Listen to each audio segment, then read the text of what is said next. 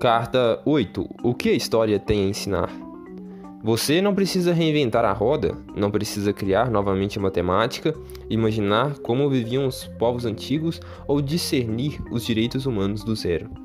Com o estudo da história humana, pode-se viajar para tempos remotos e identificar como as pessoas viviam naquelas épocas, quais eram seus costumes, suas tradições, suas relações interpessoais e como tudo se desenvolveu com o passar dos anos entender os processos de formação e desintegração de civilizações, compreendendo todo o meio em que progrediram.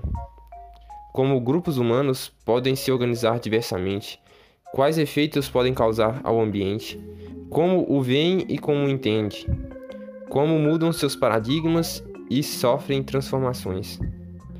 De simples aldeias, passando para vilas e cidades, voltando para os campos e retornando às cidades. Porque cada um desses processos aconteceu? Quais suas causas? Quais suas consequências? Essas perguntas que buscam respostas históricas têm um alto potencial de contribuição para a sociedade atual. Muitos consideram a história como um ciclo sem fim, em que estamos condenados a repeti-la. Tivemos alguns graves erros cometidos diversas vezes ao longo do tempo. O estudo da história ajuda a combater tais equívocos. Alguns exemplos são icônicos. Em 1909,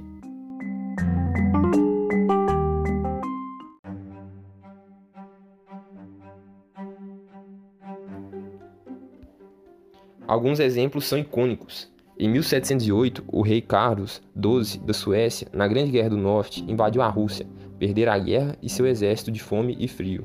Napoleão, muito astuto, com seu exército imbatível em terra, invadiu a Rússia durante o verão em 1812, com 690 mil soldados, dentre eles franceses, poloneses, austríacos, prussianos, italianos e portugueses. O verão foi o primeiro inimigo, com temperaturas que frequentemente superavam os 30 graus e noites de 3 horas. Por erros de logística, deixaram os suprimentos para trás e acabaram contraindo doenças bebendo água nos rios da Rússia. Quando chegaram na cidade almejada, não encontraram sequer uma alma penada ou um pedaço de pão. A estratégia da terra arrasada tinha sido posta à prova. Os russos evacuaram a cidade, levando todos os seus suprimentos, suprimentos e queimando o que sobrava. Assim, os soldados franceses não encontraram o que de comer e muitos morreram de fome. Quanto mais os franceses avançavam, mais os russos regrediam. O território russo, em sua grandeza, a caminho de Moscou, os franceses perdiam 6 mil soldados por dia. Em uma batalha, a mais sangrenta até então, dos 250 mil franceses que participaram, em um dia morreram 80 mil, mas conseguiram vencer e fazer os, os russos evacuar novamente.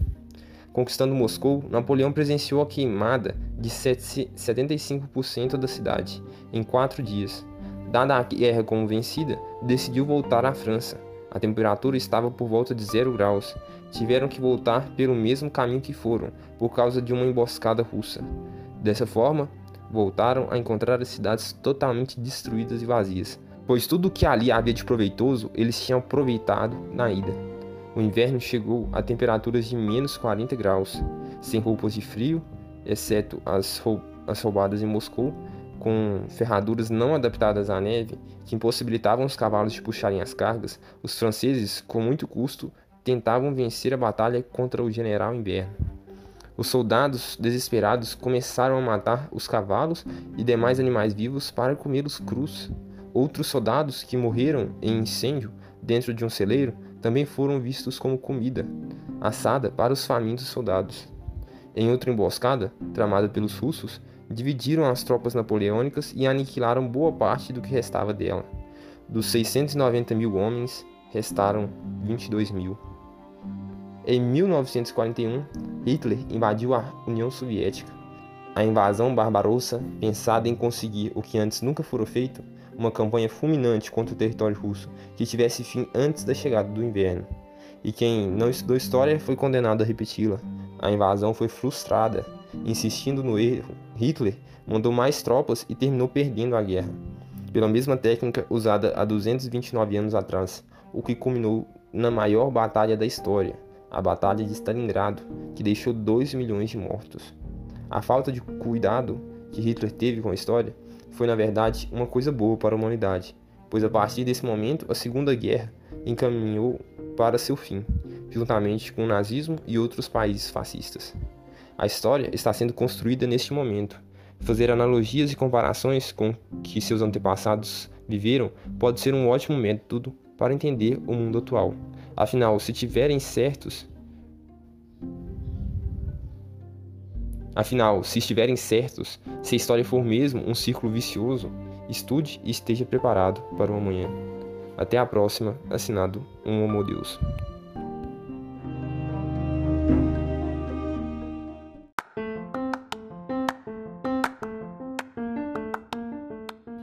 Bom dia, boa tarde, boa noite. Aqui é o Vitor Manuel e esta foi a nossa oitava carta de um Homo Deus. É, eu percebi que o, na carta estava faltando informações é, mais atuais sobre a pandemia, que também pode se ater a estudos históricos e ver como que aconteceram as pandemias no passado, como foi a peste negra, a tuberculose, a AIDS, e nós analisarmos essas doenças para entendermos melhor o momento que estamos passando, mesmo que esse momento seja é, um pouco diferente do, do que aconteceu no passado mas mesmo assim nós podemos aprender muito se olharmos com uma visão crítica e entendermos a importância de combater a doença e salvar vidas, o que não aconteceu no passado, pois não entendiam o, va o valor da ciência. Então é isso, galera. Muito obrigado aí pela atenção e até o próximo episódio.